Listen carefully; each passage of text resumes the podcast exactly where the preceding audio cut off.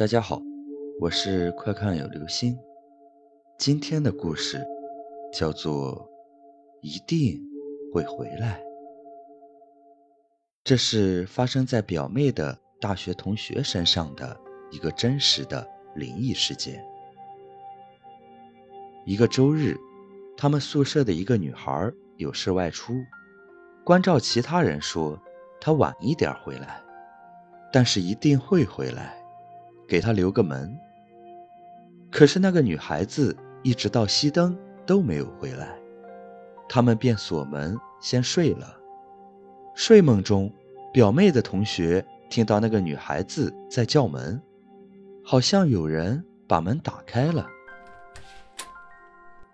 那个女孩子进屋折腾了一阵，才睡下了。那个女孩子是表妹同学的下铺。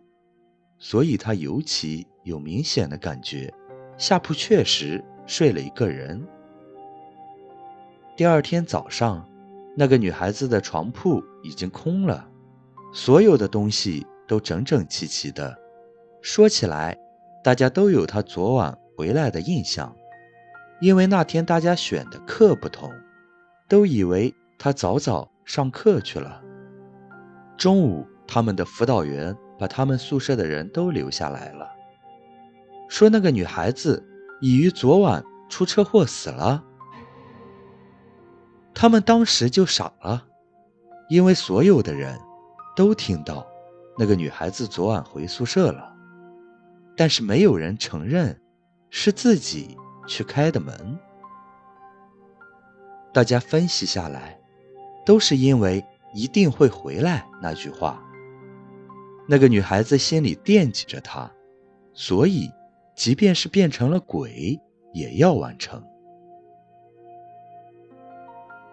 好了，这就是今天的故事，一定会回来。